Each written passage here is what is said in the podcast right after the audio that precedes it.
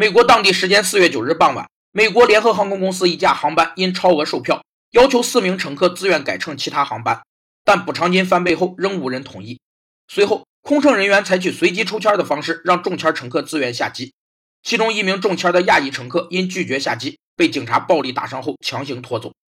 该事件的视频和新闻引起了全球网友的公愤，绝大多数人表示此生不会再选择美联航，并呼吁大家共同抵制美联航。这种消费者主动约束自己的需要与动机，回避和拒绝购买或消费特定商品与服务的现象，被称为消费回避。产生消费回避的原因有很多：商品自身特点、消费者的特殊消费观、消费经验、消费偏见、消费习俗、宗教信仰、特殊历史背景等，都是导致消费回避的原因。但需要指出的是，机票超售是普遍而正常的事情，而美联航的恶劣管理和服务则令人发指。如果你不想在旅途中被随机暴力，请主动远离美联航。